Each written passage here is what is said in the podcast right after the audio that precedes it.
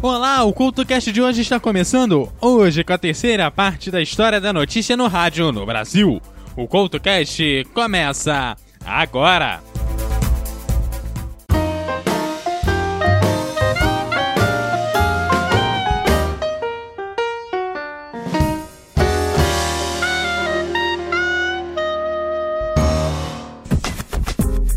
Nos programas anteriores da série, eu te contei como foi a chegada do rádio no Brasil. Falei da primeira emissora, a Rádio Sociedade do Rio de Janeiro. Falei também do seu Jornal da Manhã, pioneiro nos comentários e na contextualização da notícia, mesmo que sua fonte ainda fosse somente os impressos. Falei do surgimento do Repórter Esso e as notícias já redigidas para o rádio, criando inclusive o manual de produção Esso. Comentei do grande jornal falado do Pi, o noticiário grande, já na linguagem do rádio.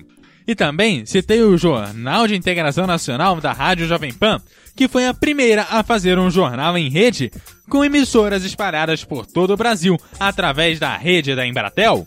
Falei da programação Vitrolão, que gerou rádios como a JB do Rio de Janeiro, que misturavam música e notícia. E terminei falando do crescimento da utilidade pública e da prestação de serviços no rádio noticioso brasileiro. Mas chegou o momento que o jornalismo no rádio renasceu para combater a TV. É aí que o CoutoCast de hoje começa!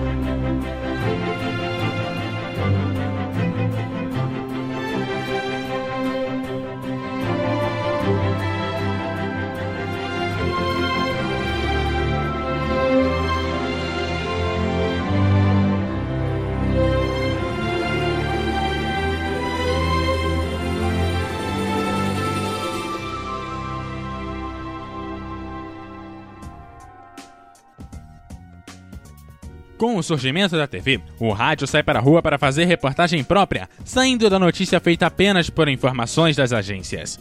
Foi a fase que o rádio investiu nas externas, como se diz no jargão.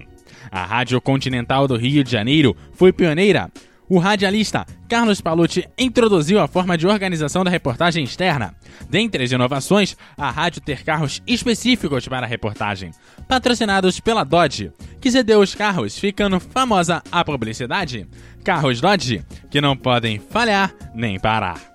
Palucci trouxe do departamento de esportes, que era referência para as outras emissoras, a rotina, que passou a ser aplicada também no jornalismo.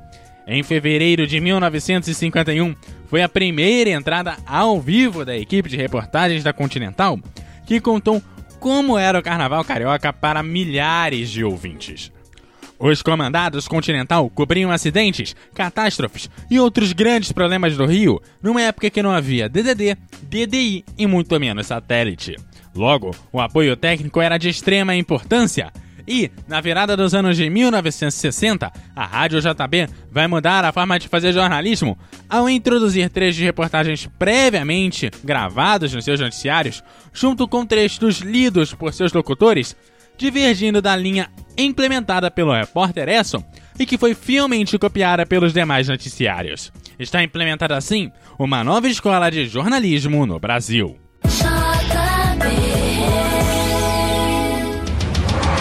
A JBFM apresenta JB Notícias. Oferecimento Supermercados Mundial. Aniversário Mundial. Eu quero. Apoio Pop Rio. O plano de saúde que você pode pagar. Ligue 2211 2000.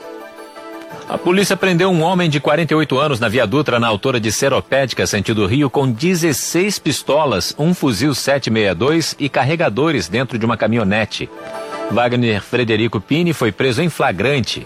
O material chamou a atenção dos agentes da Polícia Rodoviária Federal e a Delegacia Especializada em Armas, Munições e Explosivos por ser de última geração. A Polícia Civil estima que as apreensões somem um valor de aproximadamente 250 mil reais. O dólar está cotado a R$ 4,17, com queda de 0,02%. Já o euro está sendo vendido a R$ 4,87, com valorização de 0,29%. Próximo informativo, às 4 horas, e outras notícias no nosso site, jb.fm.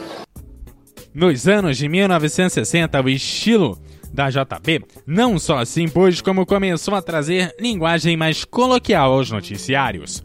Outro fator que desenvolveu o radiojornalismo foi a Lei 4.117, de 27 de agosto de 1962, que instituiu o Código Brasileiro de Telecomunicações. E o Decreto 52.286, de 23 de julho de 1963, que determinava que o rádio e a TV deveriam ter no mínimo 5% do seu tempo de transmissão dedicado ao serviço noticioso.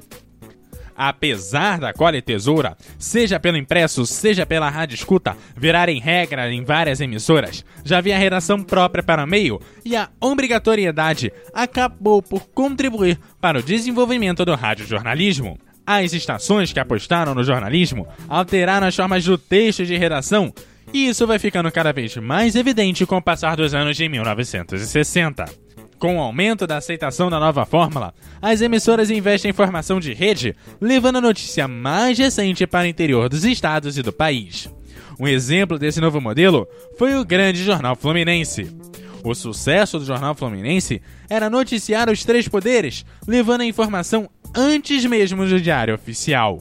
Nele, além da notícia, tinha a prestação de serviço que utilizava, além dos repórteres da emissora, os ouvintes da rádio como fonte.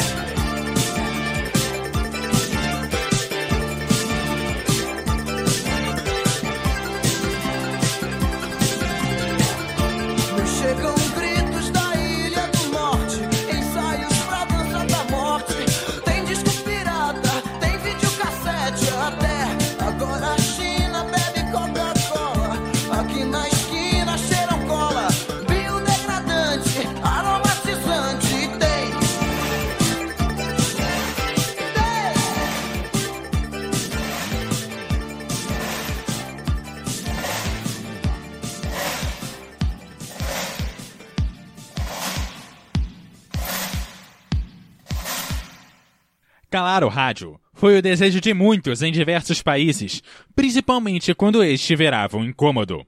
Porém, houve momentos que ele se calou por desejo próprio.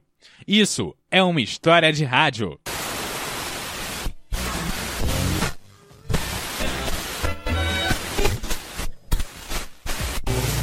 História de rádio. Na Espanha, as emissoras fizeram silêncio pela primeira vez em 4 de outubro de 1995.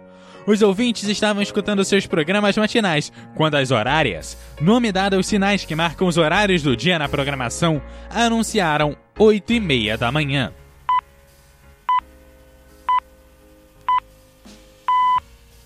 Após as horárias, nada foi ouvido durante um minuto. Pelo menos 1.700 emissoras fizeram silêncio. 1.700. 5 milhões de ouvintes foram impactados e ficaram incrédulos com a ação, inclusive achando que havia um problema na sintonia ou no seu próprio aparelho. Até que, de repente. Que largo se hace un minuto sin radio. Acabas de vivir un silencio que jamás volverá a suceder. Um spot diz: Quão longo é um minuto sem rádio? Você acabou de ouvir um silêncio que nunca se repetirá. A ideia partiu da Associação Espanhola de Radiodifusão Comercial e da Rádio Nacional da Espanha. E a ideia foi baseada em uma ação semelhante ocorrida nos Estados Unidos 10 anos antes. O grito silencioso foi seguido do spot que divulgava ao meio rádio. La radio es tan importante que solo un minuto sin radio nos ha parecido un mundo sin gente. que nadie apague tu radio. La radio es el sonido de nuestra vida. Esse silêncio foi repetido 16 anos depois, em 28 de agosto de 2011. O Rádio Esportivo Espanhol iniciava uma batalha com a Liga de Futebol Espanhola, que duraria uma temporada. A Liga desejava o pagamento de direitos de transmissão das partidas e impediria o acesso ao estádio caso as rádios não pagassem o valor. Às oito e meia da noite daquele dia, começava a partida entre Saragossa e Real Madrid, e foi no momento que foi dado o toque inicial da partida que as principais rádios do país se calaram em sinal de protesto. Após esse minuto, ouviu-se o seguinte na Rádio Nacional Espanhola.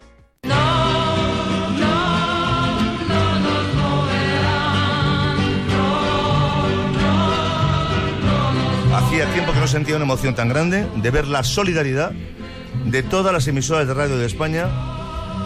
Decía mi compañero Edulario, el técnico de sonido, uno de los técnicos, y Fátima González, es impresionante. Han hecho zapping por todas las emisoras y no sonaba nada. Nada. Esto es lo que ha querido. Claro, solamente lo ha conseguido un minuto. O narrador da rádio espanhola destacava que nenhuma rádio foi ouvida durante aquele minuto e um silêncio total foi feito no Dio. Porém, não só por protestos que o rádio espanhol se calou, mas também calou-se para expressar a sua dor. Foi o que ocorreu em 14 de julho de 1997. Dois dias antes, o conselheiro municipal basco, Miguel Ángel Blanco, foi sequestrado e morto pelo grupo extremista ETA, provocando não só revoltas nas ruas, mas outro silêncio nas rádios após as horárias do meio-dia. Após o minuto de silêncio, o manifesto que resumia o ocorrido. La radio española ha guardado silencio durante un minuto. Para nosotros, para la radio, el silencio siempre es incompatible con el medio. En un día como hoy, nos sumamos al dolor de la familia Blanco y de todos los vascos de bien, es decir, del pueblo vasco en su conjunto. Y lo hemos hecho con un minuto de silencio, porque en silencio es como mejor podemos reflexionar sobre la tragedia que hemos tenido que contarles durante todo el fin. O CoutoCast continua, mas fica para que o rádio e os podcasts brasileiros deveriam guardar um minuto de silêncio? Você está ouvindo o CoutoCast. Enquanto o grande jornal Fluminense e a JB eram referência no Rio, em São Paulo a Jovem Pan e o seu Jornal de Integração Nacional eram referência. Transmitido em rede, o Jornal de Integração Nacional procurava veicular informações de vários centros e por isso contava com repórteres em várias cidades, tendência que se desenvolve até os anos de 1990, onde o repórter se consolida na figura do correspondente, que passa a dar informações até do exterior. Com essa estrutura de produção, a Jovem Pan expressa uma marca que se consolidou na história do rádio. A Jovem Pan utilizava as inserções de sonoras e modificou o tipo de texto que era cada vez mais coloquial. As rádios também sofreram com a censura na ditadura e foram impedidas de noticiar alguns fatos, como as greves do ABC, além de receberem alguns telefonemas impedindo de ir ao ar esse ou aquele assunto.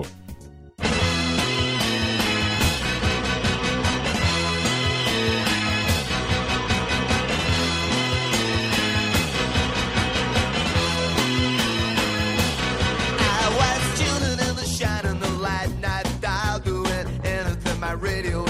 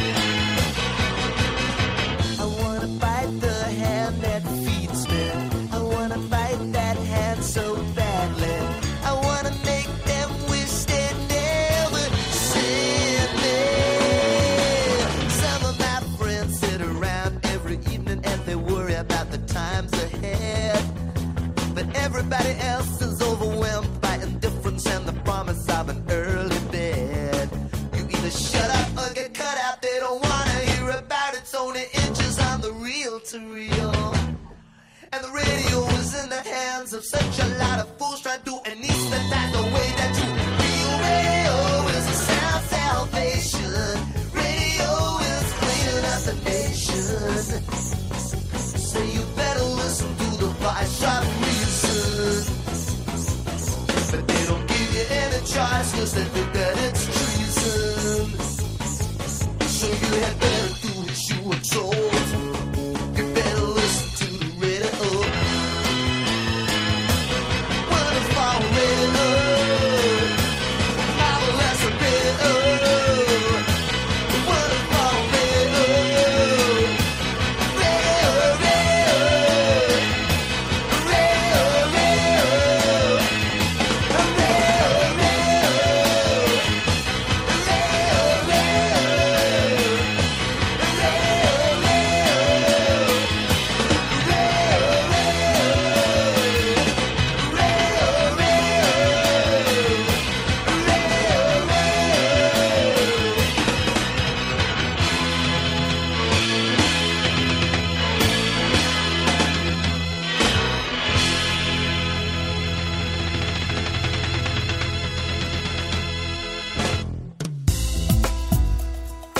E no quarto e último programa da história do rádio no Brasil, o início do FM comercial, a consolidação e crescimento das redes, as redes via satélite, o surgimento das All News, a globalização e a internet influenciando o rádio, e um local tão forte quanto as redes, isso no programa que vai ao ar em abril, te contando a última parte sobre a história da notícia no rádio no Brasil. O CoutoCast de hoje vai ficando por aqui, mas não antes de eu te lembrar que você me segue no arroba EduardoCoutoRJ no Twitter, no Facebook, você também me acha como EduardoCoutoRJ e deixe seus comentários em www.eduardocoutorj.wordpress.com. Aquele abraço e até a próxima!